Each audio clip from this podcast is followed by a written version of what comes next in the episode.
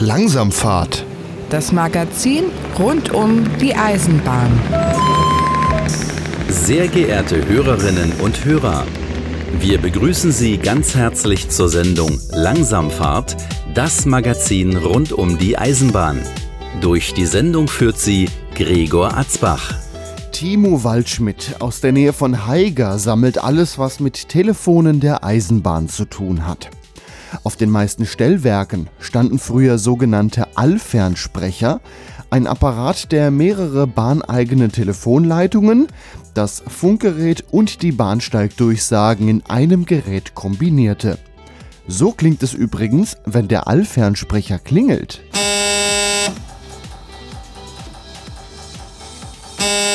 Die Bundesbahn betrieb mit dem BASA-Netz, die Abkürzung steht übrigens für Bahn-Selbstanschlussanlage, ein eigenes analoges Telefonnetz neben dem Telefonnetz der Bundespost bzw. der Telekom. In der heutigen Ausgabe von Langsamfahrt Extra widmen wir uns dem Thema Telefonie auf dem Stellwerk und diesem ganz besonderen Fernsprecher, dem Allfernsprecher. Um das Ganze hier noch ein bisschen anschaulicher zu machen, hat Timo mir einige Fotos zur Verfügung gestellt und die findet ihr unter langsamfahrt.de slash allfernsprecher.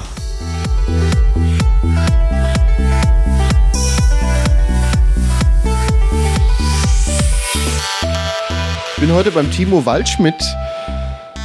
Der sammelt diverse Sachen, die mit Telefonen und Eisenbahn zu tun haben. Hallo Timo. Hallo. Wir sind hier in einem deiner Räume und äh, naja, wie ich hier vorhin reinkam, dachte ich, ja, sieht ja fast aus wie im Stellwerk, wenn man sich jetzt mal den modernen Computer wegdenkt und dafür noch ein Stellpult dahin. Hier stehen äh, alte Telefone auf dem Tisch, ein alter Röhrenfernseher, hier stehen äh, Fernschreiber. Was ist das hier alles? Ja, das sind die gesammelten Werke, kann man so sagen. Ähm, wir haben hier den Altfernsprecher, das ist so das Herzstück von der Sammlung.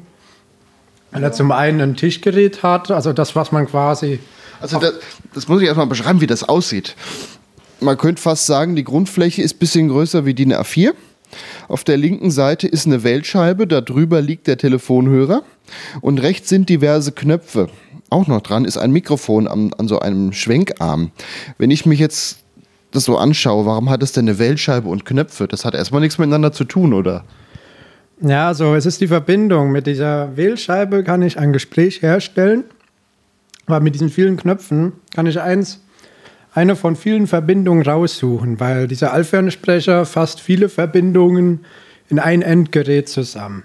Und mit dieser Taste oder mit den Tasten kann ich die Verbindung dann raussuchen. All, wie der Name schon sagt, sagt er kann alle Verbindungen. Richtig. Und was gibt, also das stand ja auf dem Stellwerk, das Gerät. Was für Verbindungen hatte man denn da? Also ein rein Post-Telefonanschluss äh, reichte da ja nicht. Genau, also es gab natürlich für die Post auch ein stinknormales ähm, Wählscheibentelefon, wie man das so von zu Hause kennt. Aber für die Bahn gab es dann verschiedene Verbindungen. Das waren zum einen die Verbindung zu den Nachbarfahrdienstleitern. Da wurde sich dann über die Züge abgestimmt, über Gleissperrungen. Dann gab es Verbindungen, um zu der Stelle zu kommen, die die Oberleitung äh, schaltet. Wenn man mal eine Oberleitung ausschalten will, dann kann man natürlich Bahnsteigdurchsagen mit dem Gerät machen und auch noch Züge anrufen. Also einfach mal Platz sparen auf dem Tisch. Wenn dafür jetzt jedes ein extra Gerät gestanden hätte, da wäre der Schreibtisch schon mit Telefon voll gewesen, da wäre nicht mehr so viel Platz für weiteres gewesen. Richtig, also ich habe hier bei dem großen Allfernsprecher 45 Verbindungen wenn man das mal runterrechnet, es gab auch damals schon Telefone, die so ein paar zusammenfassen können, vielleicht so zwölf Verbindungen in ein Gerät, aber das wäre immer noch ein großer Klopper und auch, da wäre auch gar kein Platz dafür da gewesen. Vor allem kann man ja eh nur ein Gespräch vernünftigerweise führen. Äh, wenn man dann noch drei Hörer da hat und dann klingelt es hier und dann klingelt es da, wird es auch mal schnell unübersichtlich. Ähm, man hat jetzt hier die Knöpfe und wenn man da ein Gespräch führt und es kommt ein anderes Gespräch, dann blinken die Knöpfe. Also man sieht dann, da ist zwar noch ein Anruf, aber kann den auch halten. Man kann aber auch erstmal den bisherigen Anruf weiterführen. Schon übersichtlich gemacht dann auch. Ja, also es sind immer die gleichen Knöpfe. Das Übersichtsbild ist, ist einfach. Darüber ist ja auch immer eine Beschriftung. Und das ist richtig. Man kann also während dem Gespräch den Wecker abschalten von dem Gerät, dass es stumm ist. Also die Klingel? Die Klingel kann man abschalten. Dann sieht man nur noch eine Taste leuchten, wenn jemand anruft. Und dann kann man auch ein Gespräch auf Warten legen und ein anderes Gespräch abfertigen. Diese Telefone, die werden bei eBay und so manchmal gehandelt. Aber wenn man sich jetzt so ein Ding kauft, kann man damit erstmal nicht viel anfangen. Du hast hier noch einen kompletten Schaltschrank stehen. Ähm, kann man sagen, dass der Fernsprecher ist eigentlich nur die Fernbedienung für diesen Schaltschrank? Das ist völlig richtig. Also diese Allsprechstelle da auf dem Tisch, das ist im Endeffekt nur die Fernbedienung für eine ja, Relais-Einrichtung, die so ihre 80, 90 Kilo hat, nehme ich mal an. Ja, wir stehen jetzt vor einem großen Blechschrank. Das Brummen, was man hier hört, ist das Netzteil. Das ist auch ordentlich massiv gebaut. Und in dem Schaltschrank sind diverse ja, äh, Kabel, die ankommen. Die sind auf verschiedene äh, Schienen draufgelötet. Hier sind dicke, fette Relais, die ja auch ordentlich klackern können. Das meiste ist allerdings abgedeckt. Ähm, die jetzt hier freiliegen, sind wahrscheinlich sonst auch abgedeckt. Das ja, ist richtig. Was haben wir denn hier? Fangen wir mal oben an. Das, das scheint erstmal die Hauptsicherung zu sein für den Strom. Genau, also man hat oben die Hauptsicherungen. Neben den Hauptsicherungen sind Relais, die Störungslampen an, äh, ansteuern, wenn eben so eine Sicherung ausfällt, dass man auch die Störung dann mitbekommt. Also der, der Schrank stand ja nicht im gleichen Raum wie das Telefon. Der stand mitunter auch im gleichen Raum wie das Telefon. Deswegen ist er in einem Schrank. Das muss man dazu sagen. Diese, diese Relais, die sollen ja staubgeschützt sein, damit eben der Staub die Kontakte da nicht beeinflusst. Deswegen ist das entweder in einem speziellen Fernmelderaum gewesen oder da, wo kein Platz war, in einem, in einem staubdichten Schrank. Hm. Also man hat die Störung dann auf dem Telefon angezeigt bekommen, dann wusste man, man müsste mal an den Schrank gehen, mal nach den Sicherungen gucken oder nach was anderem. Ja, dann hat also der Fahrdienstleiter die Störungsannahme angerufen, da die Störung gemeldet und dann kam ein Techniker raus, der den Schrank, der abgeschlossen war, dann öffnen konnte und sich eben angeschaut hat, was da los ist. Also mit selber machen war nicht, war auch nicht gewollt. Nein, nein, nein. Ist ja auch viel Technik, da muss man ja auch erstmal die Ahnung von haben. Ja, dann kam der Techniker raus, hat den Schrank aufgemacht, so wie du jetzt, und ja, hat Störung gesucht oder konnte man, man das schon also, eingrenzen? Man sieht also, die ganzen Verbindungen sind alle einzeln abgesichert mit äh, Feinsicherungen. Und da kann man dann schon sehen, wenn da eine Sicherung draußen ist. Ach, das sind hier die Runden, ja kann man vergleichen, so ähnlich wie beim Auto, diverse kleine Sicherungen nebeneinander, nur dass die halt ganz anders aussehen. Ja, und die beim Auto, wenn die durchgebrannt sind, kennt man ja vielleicht, dann sind die kaputt, die schmeißt man weg. Die, die Feinsicherung hier, das sind sogenannte Umkehrauslöser, wenn die ausgelöst haben, dreht man die einfach raus, nimmt da so einen Einsatz, der darin ist, dreht den um und kann das Ganze wieder. Hat man noch einen zweiten Versuch ja, so, man hat quasi so viele Versuche, bis das Ding wirklich mal kaputt ist. Aber für den normalen Gebrauch ja, langt das. Äh, ist doch schon mal gut. Es löst aus, aber es ist nicht gleich kaputt. Richtig. Ja. Jetzt haben wir hier weiter unten noch einen Verstärker, hast du mir vorhin schon erklärt, das dann für die Bahnsteigdurchsagen. Wenn man genau, jetzt durchsagt, also Gleis 2 fährt der Zug so und so ein, wird das hier verstärkt und auf die Anlage gegeben. Genau, also man hat ja erstmal von der Anlage Gleichstrom hier drauf und hier ist dann ein ein Verstärker, der 100 Volt erzeugt. 100 Volt hört sich jetzt viel an, aber durch diese 100 Volt hat man dann am Ende einen geringeren Strom und kann die Lautsprecher mit normalen Fernmeldeleitungen anschließen. Diese dünnen Drähte, das spart dann wieder Kosten. Richtig, Oder, ja. richtig. Ja, weiter unten sagtest du, das wäre die, die Rufmaschine. Oder wie hießen die? Ja, das ist so das Herz der Anlage, das ist die Ruf- und Signalmaschine. Ach, Ruf- und Signalmaschine, ja. Die hat folgende, folgende Bedeutung. Und zwar funktioniert dieser Allfernsprecher mit 24 Volt Gleichstrom. Und diese Ruf- und Signalmaschine, das ist erstmal ein Elektromotor, der wandelt diesen Gleichstrom in Wechselstrom um. Der wird dann hochtransformiert auf 60, 70 Volt. Und damit ähm, wird der Rufstrom erzeugt, um diese Kurbeltelefone, die man vielleicht auch von eBay kennt, um die zum Klingeln zu bringen. Das waren die, die an der Strecke stehen in den Fernsprechkästen. Oder an den Signalen draußen, ja. genau. Also neben dem Rufstrom wird noch die Hörtöne erzeugt. Das ist diese 450 Hertz Piepen, was man so im Telefon immer hört, wenn man mal jemanden anruft und das Freizeichen kommt. Das wird also auch hier erzeugt. Hier ist eine Welle, die hat Nocken drauf. Ähm, das muss man sich auch, so ein bisschen vorstellen wie so eine Spieluhr, die man aufmacht. Ähm, und da drinnen bewegt sich was. Genau, also das sind die Kontakte. Die Kontakte schalten die Hörtöne an und ab und erzeugen so dieses, dieses äh, typische Tuten, was man eben hört, dieses Freizeichen. Aber das klingt hier höher. Ja, das ist, das ist natürlich nur analog hier erzeugt. Das ist nicht elektronisch, das ist alles noch ähm, auch mit manchen Abweichungen. Ja. Zum Beispiel so, die eine Maschine ist ein bisschen besser geölt als die andere, die dreht sich vielleicht ein bisschen schneller. Und dadurch hat man schon dann einen Unterschied bei den Hörtönen. Also klingt es in einem Bahnhof vielleicht ein bisschen höher, in einem ein bisschen tiefer, je nachdem. In der gleichen Anlage sogar schon, weil hier Ach sind ja. ja zwei Ruf- und Signalmaschinen eingebaut. Sprich, wenn die erste ausfällt, Ja. wird selbsttätig die zweite eingeschaltet und die Anlage bleibt noch betriebsbereit. Die kannst du jetzt aber hier auch im Schrank anschalten und dann klackert sie. Ich kann die auch hier manuell einschalten. Normalerweise läuft die selbsttätig an. Ich schalte die eben mal manuell ein.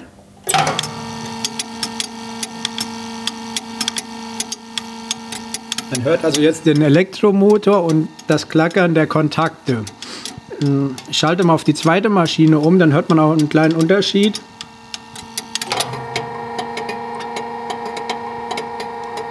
Ist auf jeden Fall ist ein bisschen dumpfer. Die zweite Maschine ist noch, ist noch ein Blech davor. Die erste haben wir vorhin schon mal aufgemacht. Richtig, da haben wir natürlich jetzt noch ein Blech davor, weil das ist ja alles staubgeschützt eingebaut.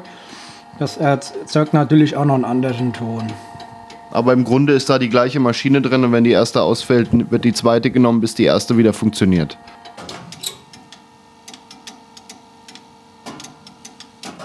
Oder die Wecker könnten wir ja noch zeigen. Ja, also die, der Schrank kann auch klingeln. Der Schrank kann auch klingeln. Das ist nicht nur das Telefon, was hier klingelt, sondern wenn so eine Ruf- und Signalmaschine da die Sicherung rausfliegt, dann klingelt die. Ach so, das ist dann der Störungsfall. Das ist dann der Störungsfall. So, jetzt klingelt der Schrank und auf dem Telefon leuchtet auch eine Lampe, dass der Fahrdienstleiter sieht, er muss jetzt mal den Entstördienst anrufen. Richtig. Der Fahrdienstleiter sieht da eine gelbe Lampe, die mit Störung beschriftet ist und weiß dann, okay, da ist irgendwas. Er ruft dann den Techniker an und der schaut mal den weiteren. Und der schaltet dann mal das Rappeln im Schrank aus und die Maschine wieder muss an. grausam sein, wenn das im selben Raum ist. Man Ja, vor allen Dingen ist er ja auch nicht mal eben da. Ja. da klingelt das ja auch mal einen halben Tag im Schrank. das müsste man klären, aber das wäre nervig. Ja, klar, wenn das im gleichen Raum steht. Ich weiß nicht, ob man da so viel machen kann. Selber, damit es erstmal Ruhe gibt. Könnte man hier die Zugbandfunk noch, die äh, Ja, jetzt hat Timo die nächste. Äh, das, sind, das sind immer so wie so Blechkisten, die über Relaisgruppen gesteckt werden, um die eben vor Staub zu schützen. Darunter sind jetzt wirklich große Relais mit dicken Magneten. Ja, das sind die typischen Flachrelais. Die sind ähm, typisch für die klassische Fernmeldetechnik. Und jetzt habe ich gerade die Übertragung für den Zugbahnfunk geöffnet. Und ich steuere jetzt einfach mal die Kontakte mit der Wählscheibe. Ja, und ich halte das Mikrofon mal an die Relais.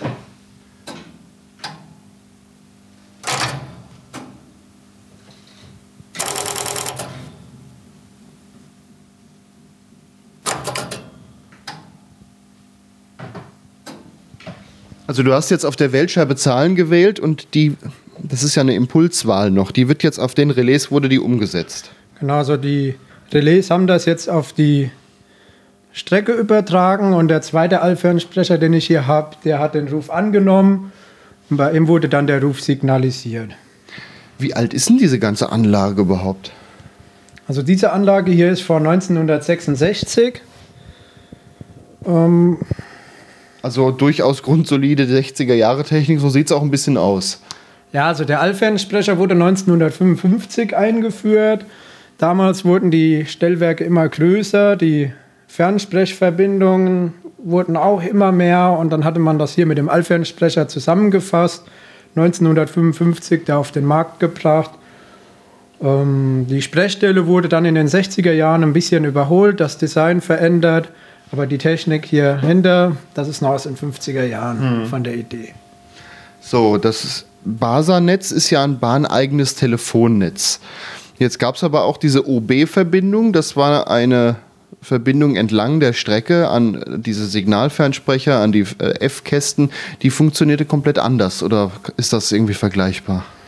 Nun, also die Bas das BASA-Netz ist im Prinzip eine Verbindung, die über eine zentrale Batterie im Amt gespeist wird. Wie man das auch von zu Hause kennt, man hat dann ein Telefon mit einer Wählscheibe. Ähm, bei einer OB-Verbindung ist eine sogenannte Ortsbatterie dabei. Da ist also die Batterie vor Ort an der Sprechstelle. Der Rufstrom wird auch in der Sprechstelle erzeugt durch eine Kurbel, die den äh, Induktor betätigt und damit den Rufstrom erzeugt. Aber das sind zwei verschiedene Sachen. OB ist ja mit Rufzeichen, indem man an der Kurbel dreht, wird ein Strom auf die Leitung gegeben. Es klingelt dann und BASA ist ja, das sind Nummern, die man anruft, oder? Das ist da eine Nummer, ne? Man wählt da eben eine Nummer und über eine Vermittlung, das ist ja eine, eine eigene Technik für sich, über ein Amt wird dann die, die, der Ruf vermittelt. Kann man sagen, das ist eigentlich ein parallel damals zur Post aufgebautes Telefonnetz?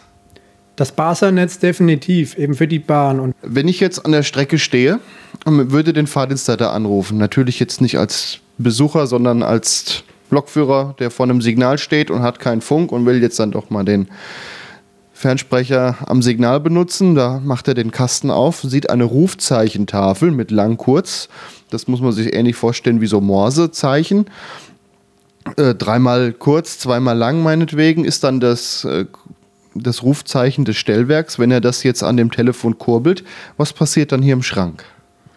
Ja, nun, also bei den OB-Verbindungen ist das so, dass es zum einen erstmal eine Gesellschaftsleitung ist, sprich alle Telefone, die an diese Leitung angeschlossen sind, werden klingeln, sobald ich da dran rumkurbel an einem Telefon.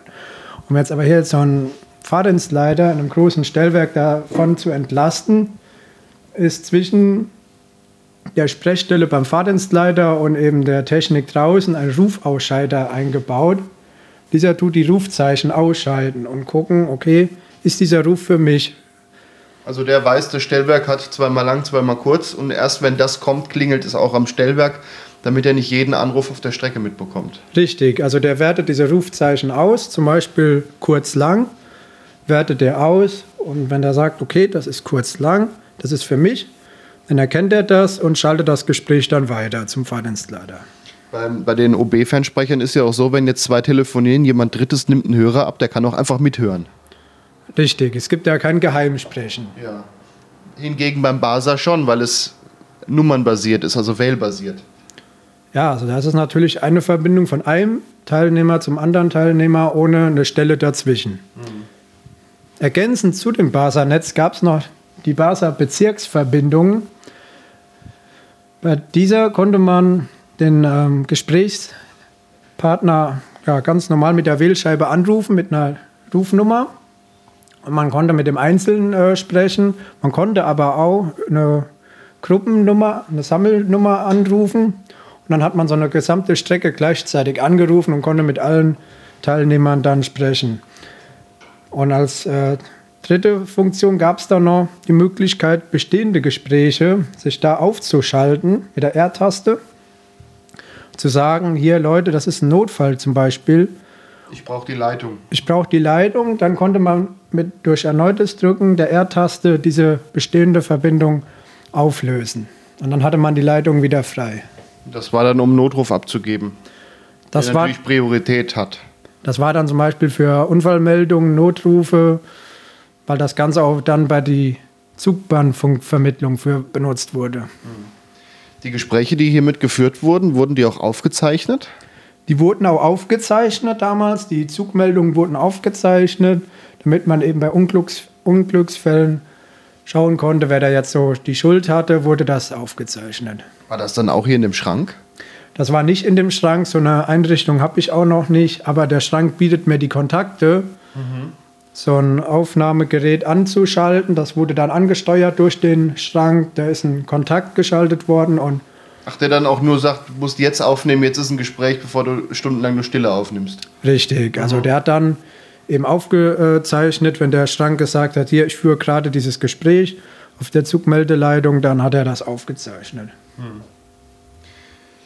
Ja, schauen wir uns doch mal den OB-Fernsprecher an. Da kommen ja die ganzen Leitungen an. Du hast jetzt hier verschiedene BASA-Leitungen beschriftet.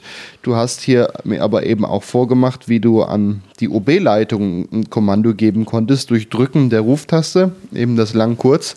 Aber auch mit der Wählscheibe ging das ja auch. Ja, das ist richtig. Also ich habe jetzt hier die Möglichkeit, zum einen durch Drücken der Ruftaste entsprechende Rufsignale auf die Leitung zu geben das ist in dem Moment, wenn du drückst, wie als würde ich am Streckenfernsprecher kurbeln. Genau, anstatt einer Kurbel, die es hier an dem Allfernsprecher nicht gibt, hat man eben diese Ruftaste.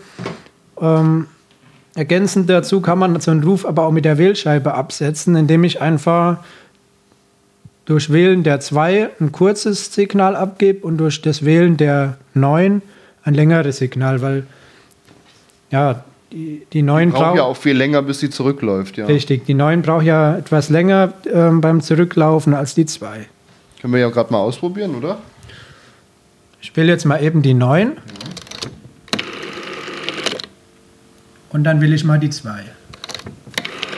Ja, deutlich erkennbar, was lang und kurz ist. Musste ja auch so ein bisschen einheitlich sein. Der eine braucht für lang ein bisschen länger wie der andere, oder? Ja, also durch die Wählscheibe ist das natürlich einfacher als durch das Drücken der Ruftaste. Hm. Vor allem, wenn woanders wieder so ein Rufausscheider dranhängt, der das dann auch unterscheiden muss. Genau. Wie anfällig war der? Ja, wir haben das ja jetzt gerade hier ausprobiert. Ne? Also man muss da schon sich so ein bisschen dran halten, wobei der hier mehr auf das Verhältnis äh, der Signale aufeinander setzt. Wir sind jetzt in einem anderen Raum von dir.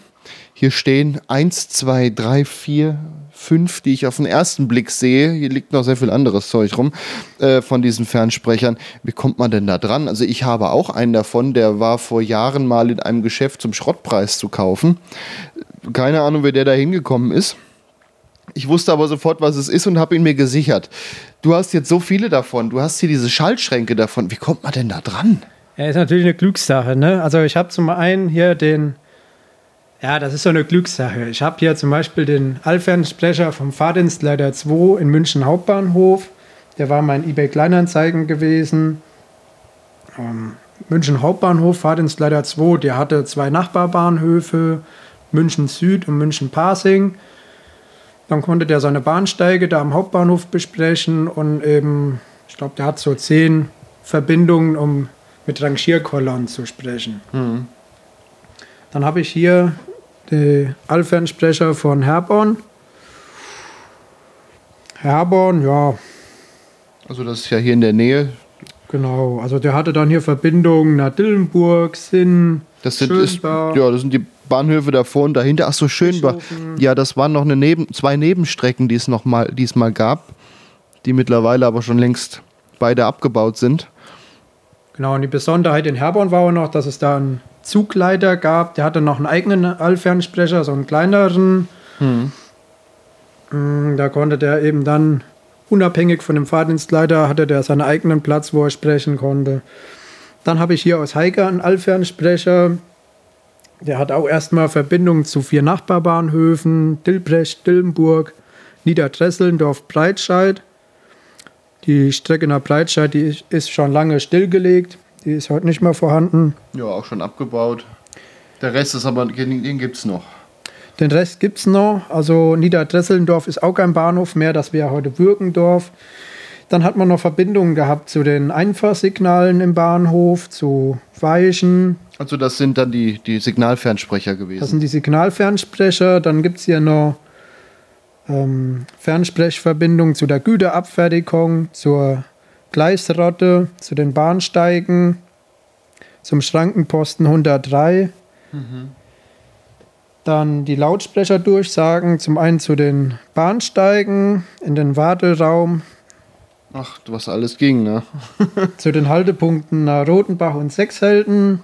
Dann auch noch sogenannte ELR-Säulen. Das bedeutet Lautsprecher, Durchsage mit Rücksprechen. Das sind also kleine Säulen gewesen mit einem Knopf, wo man im Gleisfeld dann eine Verbindung hier zu dem Allfernsprecher aufnehmen konnte. Da sind auch noch einige Verbindungen vorhanden gewesen. Ja, waren so gelbe Sprechsäulen, die standen gerade, wo rangiert wurde viel. Wo rangiert wurde, genau. Der hat dann da reingesprochen und kam dann hier an.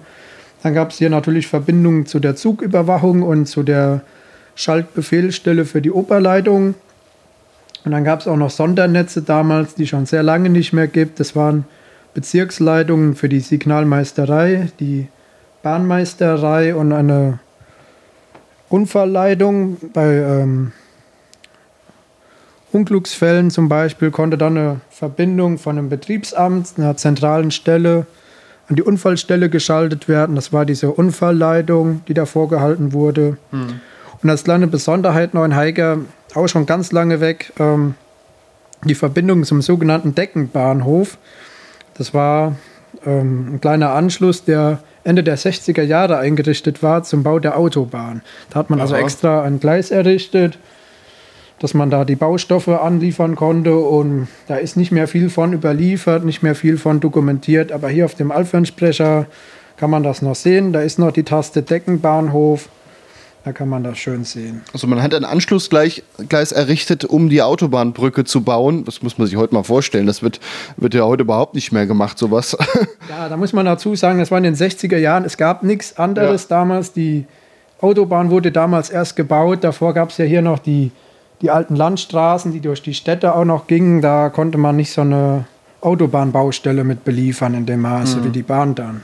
Ja, und dann wurde das Gleis gebaut und hinterher, als die Brücke stand, wieder weggemacht. Das wurde dann wieder weggemacht. Da ist dann ein Industriegebiet entstanden. Heute ist da eine Spedition. Also ganz ungenutzt ist es dann doch nicht geblieben. Aber so schreibt auch dieses Telefon Geschichte. Das ist, also, grundsätzlich, das ist grundsätzlich erstmal das Interessante an diesen alten Telefonen. Heute ist das ja so, das beste Beispiel sind ja Smartphones mit Touchscreen. Ja. Da ist ja alles flexibel. Ähm, bei so einem Allfernsprecher, der hat hier seine 50 Jahre.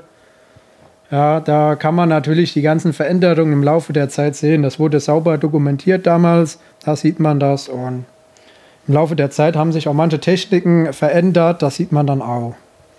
Gibt es noch Stellwerke, wo die noch in Betrieb sind? Ja, vereinzelt sind die noch in Betrieb, aber im Großen und Ganzen ist das heute durch digitale Technik ersetzt. Die müssten auf Nebenstrecken oder für Lautsprecherdurchsagen an Nebenstrecken im Einsatz sein. Mhm. Aber wahrscheinlich auch nicht mehr lange. Nein. Das ist ja auch so, das ist die analoge Fernsprechtechnik. Die, die Leute, die heute Elektroniker lernen, die lernen das ja nur in den Grundsätzen, wie ein Relais funktioniert. Aber diese ganze Technik dahinter, die wird ja heute gar nicht mehr gelehrt ja, dann wird dann eher ausgetauscht, das Digitalgerät mitgenommen, anderes hingestellt, dann ist erstmal was Neues da, anstatt da was zu reparieren. Ja. Also da ist ein riesen Aufwand dahinter. Man hat die Sprechstelle, zu der Sprechstelle eben diese Relais, da sind so 80, 90 Kilo, äh, die staubgeschützt in einem speziellen Fernmelderaum untergebracht werden. Ja, und heutzutage reicht ja eine Sprechstelle, die hat ja alles. Die ja. braucht das nicht mehr im Hintergrund. Aber bei der Bahn wird Technik alt, was man ja auch an Formsignalen noch sehen kann. Technik, die über 100 Jahre alt ist, ist zum Teil ja auch noch im Betrieb. Dass da so ein Telefon 50 Jahre alt wird, ist dann ja, oder noch älter ja eigentlich, ist ja dann auch eigentlich. Ja, wobei man sagen muss, also, ja, wobei man sagen muss, mit dieser ganzen Komplexität, die dahinter steckt, ist da schon erstaunlich, finde ich, dass so eine Einrichtung 50 Jahre alt wird weil es ja eben nicht nur eine einfache Sprechstelle ist, sondern eben ja, relativ komplizierte Schaltungen am Hintergrund hat. Naja, ich sag mal so, die wird teuer gewesen sein, da wird das auch gewartet, damit es lang hält.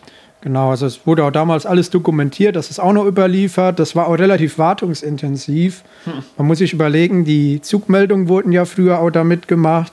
Da kamen bestimmt 150 oder 200 Gespräche am Tag zustande. Das kann man sich ja gar nicht vorstellen. Aber für jeden Zug ein Gespräch, zwei Gespräche. Einmal, ja. wenn er reinfährt und einmal, wenn er rausfährt aus dem Bahnhof. Und da wurde eben die Hörerschnur alle zwei bis vier Monate mal getauscht. Das kam schon mal vor. Damals. Also das Kabel vom Telefon zum Hörer. Richtig, das wurde dann getauscht. Das war damals auch noch so, dass dann ein Techniker kommen musste, die Sprechstelle unten aufschrauben musste und das Ganze relativ kompliziert unten ähm, ja, in das Gehäuse einführen musste. Ja, und was war dann so lange mit dem Telefon? Konnte man nicht nutzen? So lange war das Telefon dann außer Betrieb. Da gab es schon ähm, Rückfallebenen für, dass man eben ein Ersatztelefon dafür hatte, für die Verbindung zu den Nachbarbahnhöfen. Aber mhm. diese Allsprechstelle war dann außer Betrieb für den Moment. Später wurde das steckbar umgerüstet, dass man also eben. Stecker ab, gewechselt, fertig. Genau, also dass man quasi seinen Hörer an der Seite einstöpseln könnte. Das ist eine Möglichkeit, die zum Beispiel ein Telefon zu Hause nicht hat. Hat das dann der Fahrdienstleiter auch selber machen können? Hat er einen Ersatzhörer da liegen, wenn er merkt, jetzt wird das Kabel langsam brüchig, tausche ich mal gerade? Oder? Also ich hatte auf einem Bahnhof mal so einen Koffer gesehen, der da irgendwo stand. Das muss wohl möglich gewesen sein. Mhm. Kann ja gut sein, dass er mal ein, zwei Ersatzhörer da hat genau. und dann einfach mal schnell umstecken und wenn der Techniker wieder kommt, hier nimm mal mit, kannst du wieder aufarbeiten. Genau, dann. Ja, aufarbeiten. Ähm, vor uns stehen gerade drei Geräte. Eins blitzeblank, anderen, ja, ich glaube, vergilbter geht kaum. Ähm, du arbeitest dir die auch wieder auf. Ja, also ich habe natürlich den Luxus, dass ich jetzt zwei Geräte hier habe.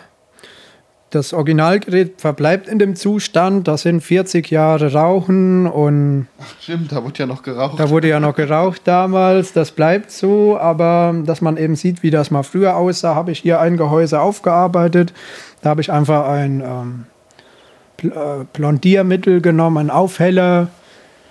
Und, und der tut das wieder so aus wie hier das genau, schöne also, hellgrau. Es, es, sieht eigentlich neu aus. Fast. Das ist quasi fast neuwertig. Ja? Also ich habe den Aufheller hier drauf gemacht, das Ganze in die Sonne gestellt unter der hm. UV-Strahlung. Wirkt ja. das Ganze natürlich aggressiv. Ist aber Kunststoff, man muss da schon aufpassen. Es ist Kunststoff und Metall wird dadurch dann angegriffen. Also bei dem Kunststoff funktioniert das Ganze. Aber Metall, da könnte man die Farbe runter machen, ist einfach mal neu spritzen. Ja, das geht ja noch. Geht ja hier beim Kunststoff nicht. Ja. Siemens hat die hergestellt, ist auf allen Telefonen zu sehen. Gab es da noch andere Hersteller von? Ähm, ja, der Allfernsprecher ist wohl erst grundsätzlich mal von der Firma Siemens ähm, im Verlauf der Jahre gab es dann auch Sprechstellen von anderen Herstellern. Das muss wohl kompatibel gewesen sein. Aber bei mir habe ich hier nur Siemens. Ja. Ja, was können wir denn noch ausprobieren? Du hast hier noch einen Kurbelfernsprecher, also einen OB-Fernsprecher, mit dem man auch auf die Allfernsprecher telefonieren kann. Also das waren jetzt die, die an der Strecke standen. Genau, ich habe jetzt hier so einen einfachen OB-Fernsprecher stehen, der ist an, einen, an zwei Allfernsprecher angeschaltet. Also kann man sagen, zwischen zwei Stellwerken. Richtig, also man könnte jetzt sagen, ich stehe hier an der Strecke zwischen zwei Bahnhöfen, um jetzt hier den, den Fahrdienstleiter hier in Heiger zu erreichen. Dann kurbel ich mal eben, das wäre kurz lang.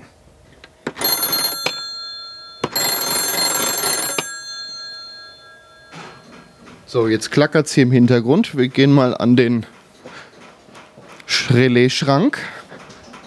Das ist jetzt hier in dieser Schiene. Jetzt macht er den Blechkasten ab. Und stürzt die Verbindung erstmal auftrennen, damit das wieder leiser ist. So, der Rufausschalter hat jetzt eben dieses Rufzeichen ausgewertet, ähm, erkannt, dass das hier für sich ist, für den Bahnhof hier und das Gespräch dann durchgeschaltet auf die Sprechstelle.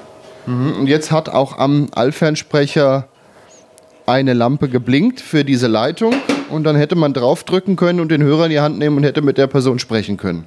Genau, also dem Bediener wurde das jetzt signalisiert durch eine Schnarre, das ist so ein Summer, kann man sagen, ein Summer, durch das Leuchten einer Anruf-Überwachungslampe und dann bei der Verbindungstaste, die beschriftet ist eben mit ähm, dem Nachbarbahnhof, mit der Verbindung, durch das Flackern der Verbindungstaste. Jetzt kann das der Allfernsprecher aber noch eine entscheidende Sache, nämlich er kann funken. Das kann er natürlich nicht aus dem Gerät heraus, aber man kann den Lokführer auf dem Zug anfunken damit. Wie ging das? Ja, da gab es zwei Möglichkeiten. Also bei großen Bahnhöfen gab es den Rangierfunk. Dann konnte ich mit einer Taste, das muss wohl so gewesen sein, ja, man hat da einfach ein Funkgerät, ein, ein Funkgerät mit angeschaltet mhm. und konnte dann mit einer Rangierlok sprechen. Oder, das ist bei der Mehrzahl der Bahnhöfe ja gewesen, ist auch wichtiger für Zugfahrten, da gab es den Zugbahnfunk. Und damit konnte ich eine Zugbahnfunkvermittlung anrufen und die hat dann meinen Gesprächswunsch weitervermittelt mit dem Lokführer. Also ich habe da angerufen, ich habe gesagt, ich brauche Zug 4711 und der hat dann vermittelt. Richtig, der hatte dann eine Bedieneinrichtung dafür, eine spezielle, und konnte dann das Gespräch Zug vermitteln. Also auch durchaus ganz schön aufwendig. Nur um mal den, den Zug anzurufen, hier, es dauert ein bisschen länger, bis du dein Signal kriegst. Ja, da war auf jeden Fall immer noch eine zweite Person dann nötig, die das Ganze vermittelt hat. Jetzt passieren auch mal Unglücke, es muss schnell gehen im Funk. Äh, Züge müssen notfallmäßig angehalten werden. Da ist hier ein Aufkleber drauf. Zugbahnfunk Nothaltauftrag. Null wählen, besetzte Leitung, Abfragetaste. Drücken, Erdtaste drücken, mit Achtung Nothaltauftrag in ges bestehendes Gespräch einschalten. Das hat sie ja vorhin erklärt, wie man das Gespräch beenden konnte. Erdtaste und Abfragetaste erneut drücken, Null wählen, nach Dauertonende sprechen. Das dauert aber auch schon ganz schön. Heute ist ein Knopf drücken, Notrufverbindung ist aufgebaut. Ja, hier war das jetzt so gewesen. Diese Zugbahnfunkleitung ist eine Gesellschaftsleitung, an der an einer Strecke alle Bahnhöfe angeschlossen waren. Genau, also die Leitung war dann besetzt und durch das Drücken der R-Taste hatte man sich dann in das bestehende Gespräch eingeschaltet, konnte eben dann hier sagen, Achtung, Nothaltauftrag. Und durch das erneute Drücken der R-Taste hat man die bestehende Verbindung aufgelöst und dann war die Leitung frei. Und dann konnte man dem, der Vermittlung sagen, so, ich brauche einen Nothaltauftrag. Richtig. Es ist, hat aber lang gedauert, dann trotzdem noch. Der musste die Knöpfe schon dann richtig drücken. Ja, also Deswegen- heute, man drückt eine Taste, alle Gespräche fliegen raus, digital und man hat, man kann sprechen. Also das dauert vielleicht fünf Sekunden. Ja, das war natürlich hier, man hat da wieder Kosten auch gespart. Das hat man auch deshalb gemacht, um eben Leitungen zu sparen, Adern zu sparen und so am Ende auch Kosten. Man muss ja dann schon mal sagen, an, neben der Strecke, da lagen ordentlich äh, Leitungen. Also früher hat man noch die Telegrafenmasten gesehen, da konnte man noch Leitungen zählen. Irgendwann verschwanden die in Erdkabel. Wie viel Leitung ging denn da so lang zwischen den Stellwerken? Also in dem Streckenfernmeldekabel auf so einer Hauptstrecke hatte man schon mal so 50 Pärchen. Da waren eben dann ähm, verschiedene Leitungen aufgelegt, wie die Verbindung zu den Bahnhöfen untereinander, ähm, die Bezirksverbindungen. Dann gab es damals auch schon die Möglichkeit, über Trägerfrequenztechnik auf einem Koaxkabel 300 Gespräche gleichzeitig zu übertragen. Ja, und heutzutage hat man ja mit der Glasfasertechnik, mit den Lichtwellenleitern, Ja, da ist Gespräche. braucht man nicht mehr zu zählen. Das sind, das sind genug. Da geht genug drüber, ja. Damals auf jeden Fall ordentlich Drähte, die dann in so einem Schaltschrank, wie der hier bei dir steht, ankamen und dann da auch aufgedröselt wurden in ihre Funktionen. Genau, also dafür gibt es dann einen extra Rahmen. Da sind die ganzen Lötleisten erstmal befestigt. An den Lötleisten gehen die Kabel zu den Endgeräten ab. Um jetzt aber zum Beispiel die Tastenbelegung von so einer Sprechstelle festzulegen, wurde dann Rangierdraht verwendet. Das kann man sich vorstellen, ja, wie so Klingeldraht. Das sind einfach zwei Drähte, die in diesem Gestell diese, ja, diese Lötleisten frei miteinander dann verbunden Man muss auch sagen, die haben sehr ordentlich gearbeitet. Also wenn man sich den Schrank von hinten mal anschaut, äh, das wurde mal ordentlich zusammengebunden. Das sieht aus wie so kleine Zöpfchen und dann zweigt dann hier mal was ab und da mal was ab. Ja, genau, das war also hier mit äh, Garn wurde das alles miteinander verbunden, die Leitung. Es gab damals noch keine Kabelbinder aus Plastik, da wurde nämlich Garn verwendet. Bei der, bei der Herstellung wurden dann äh, Formen, Kabelformen quasi angefertigt, wo auf so einem Brett verschiedene Nägel draufgeschlagen wurden, immer da, wo äh, so eine Leitung abzweigt. Und da wurden dann die ganzen Drähte draufgelegt, geformt und dann am Schluss zusammengebunden. Ja klar, Ordnung musste aber auch sein, wenn die, der Störungsfall eintritt, man muss einen Fehler suchen. Ja, so ist das Wird es auch Ganze schnell recht. unübersichtlich. Und durch die Arbeitsweise, da ist das schon recht übersichtlich gestaltet, das Ganze. Ja. So, jetzt hast du hier noch eine Uhrsteuerung draufhängen. Hing die da üblicherweise auch drin? Ja, so in den Fernmelderäumen gab es so Einrichtungen hier für die Uhren. Das sind ja Nebenuhren in so einem Bahnhof, sprich diese Uhren, die da so rumhängen, die klassischen Uhren, die hatten ja kein eigenes Uhrwerk, sondern nur ja, wie ein Magnet, der einen Impuls bekommt von einer Zentrale. Und das habe ich hier jetzt auch eingebaut. Also die, die Haupt-, die Zentraluhr hängt im Stellwerk und die draußen bekommen nur den Impuls, jede Minute ein Stromstoß, die gehen dann eine Minute weiter Genau. Und damit laufen sie alle gleich. So kann ich von dieser Zentrale alle Uhren steuern. In äh, der Realität war das wohl sogar so, dass die von, von wirklich von zentralen Stellen kamen und diese Signale über eine ganze Strecke übertragen wurden und sich jedes Stellwerk dann vor Ort dieses Signal abgegriffen hat. Da war noch nicht mal eine Hauptuhr dann im Stellwerk, sondern nur eine Übertragung. Also war das dann auch an dem Kabel entlang der Strecke, war dann die, der Urimpuls von einer höheren Stelle? Genau. Und ähm, damals war das mit den Funkuhren ja noch nicht. Ja, heute werden die ja zum Teil umgebaut auf Funkuhren. Ja, heute hat man ja meistens dann die Funkuhren, das ist einfacher. Aber in dieser alten Welt, sage ich mal, in der analogen Welt, da hat man das eben mit diesen Hauptuhren gelöst, die eben diese Signale auf die Nebenuhren übertragen hat. Und diese Nebenuhren haben sich alle nach dieser Hauptuhr gerichtet. Aber das gibt es heute auch noch viel in Betrieb, diese Uhren. Also man hat noch nicht alle geschafft umzubauen.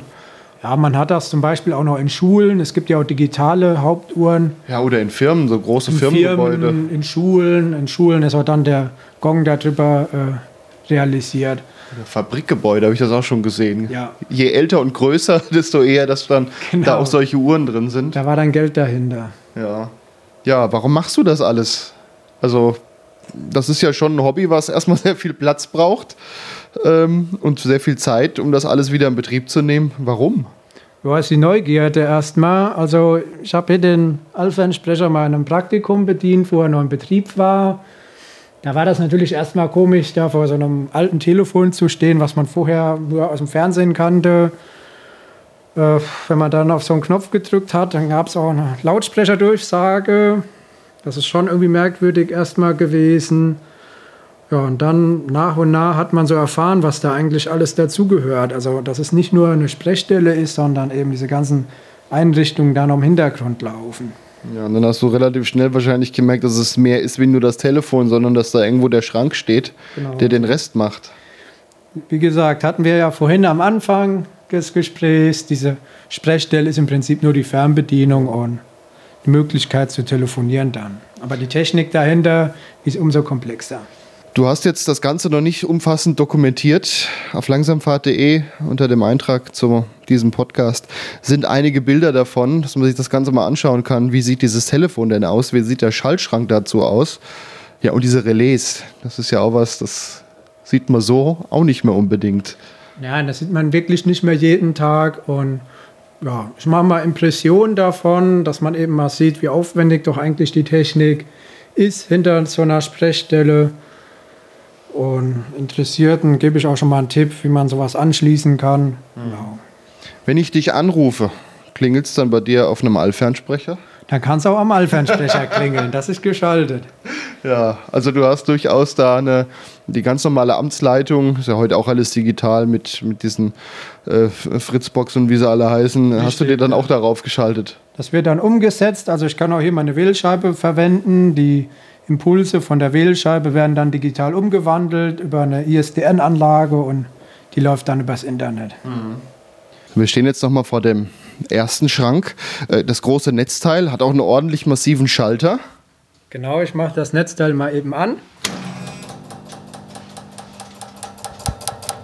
Da klackert es erstmal. Das Telefon klingelt.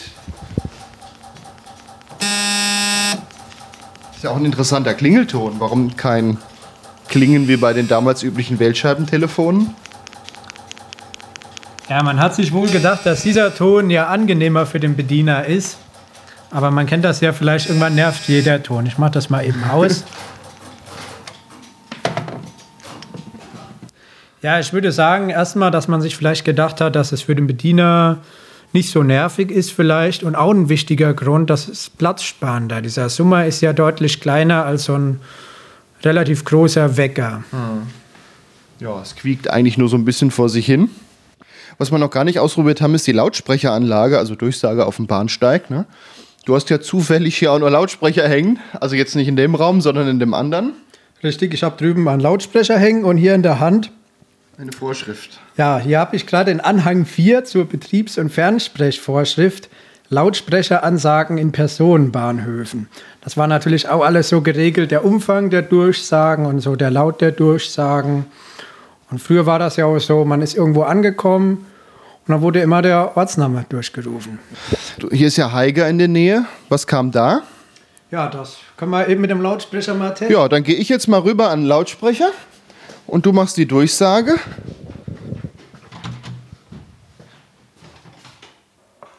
Bitte Vorsicht an Gleis 3. Es fährt ein der Regionalexpress von Siegen zur Weiterfahrt nach Frankfurt über Dillenburg, Herborn, Wetzlar, Gießen, Friedberg. Die planmäßige Abfahrt 10.12 Uhr. Bitte Vorsicht bei der Einfahrt. Heiger, hier, Heiger. Ja, so klang das damals auf dem Bahnhof. Und das ist auch alles in deiner Vorschrift hier geregelt. Also die, die Bahn ist ja im Hintergrund auch so eine kleine Behörde, vor allem damals zur Bundesbahnzeit. Damals noch, also das, ich habe ja tatsächlich die alte Vorschrift, die wurde auch zweimal berichtigt. Also da wurde nicht neu gedruckt, da wurde was eingeklebt und überklebt Genau, oder durchgestrichen. Da gab es dann ein Amtsblatt von der Bundesbahndirektion Frankfurt. Und da wurde dann hier aus diesem Amtsblatt, nehme ich an, ja, die Berichtigung ausgeschnitten und dann in diese Vorschrift reingeklebt. Oder kleinere Sachen dann durchgestrichen. Was es auch immer mal gab, Seite bleibt frei, um da eventuell später mal was einzukleben. Ja, oder man sieht hier ganz wichtig, durch die Berichtigung 1 bekannt gegeben, Ansage für Warteräume und Bahnhofshallen, Verspätungen über 10 Minuten sind wie für die Bahnsteige anzusagen. Das wurde dann getauscht in 5 Minuten. Ja, so hatte da alles da seine Ordnung gehabt, eben auch die Ansagen. Ja, Timo, dann danke ich dir, dass du mich hier mal rumgeführt hast und mir deine Allfernsprecher gezeigt hast. Vielen Dank. Ja, bitte. Das war wieder Langsamfahrt extra, heute mit dem Thema Allfernsprecher bzw. Stellwerkstelefonen. Ich verweise euch jetzt noch auf langsamfahrt.de, dort findet ihr einen Eintrag zur heutigen Episode und dort gibt es neben dem Podcast noch einige Bilder, die mir Timo zur Verfügung gestellt hat. Die Musik im Hintergrund ist übrigens von DJ Tuvik und der Titel heißt Die Bahn. An dieser Stelle bedanke ich mich noch bei euch, dass ihr meinen Podcast gehört habt. Wenn er euch gefallen hat, dann abonniert ihn doch, dann verpasst ihr keine Folge. Es würde mich auch sehr freuen, wenn ihr in den einschlägigen Podcast-Portalen wie zum Beispiel dem von Apple iTunes eine Bewertung dalasst. Das hilft dann anderen Eisenbahnfreunden auf den Podcast aufmerksam zu werden. An dieser Stelle noch der Hinweis, dieser Podcast entsteht ehrenamtlich in meiner Freizeit. Ich finanziere diesen Podcast über Spenden von euch. Wenn ihr mich unterstützen möchtet, verweise ich euch auf langsamfahrt.de slash spenden und da könnt ihr mir den ein oder anderen Euro in den Hut werfen. An dieser Stelle bedanke ich mich bei denen, die das immer mal wieder machen und insbesondere bedanke ich mich bei allen, die sogar einen Dauerauftrag eingerichtet haben und mir so monatlich eine Kleinigkeit zukommen lassen. Vielen Dank. Und übrigens, falls ihr Kontakt mit mir aufnehmen möchtet, sei es für Themenvorschläge, Anregungen oder Kritik, auf langsamfahrt.de findet ihr ein Kontaktformular. Alternativ erreicht ihr mich auch über die Langsamfahrt Facebook-Seite. Ich verabschiede mich nun von euch. Bis zum nächsten Mal. Euer Gregor Atzbach.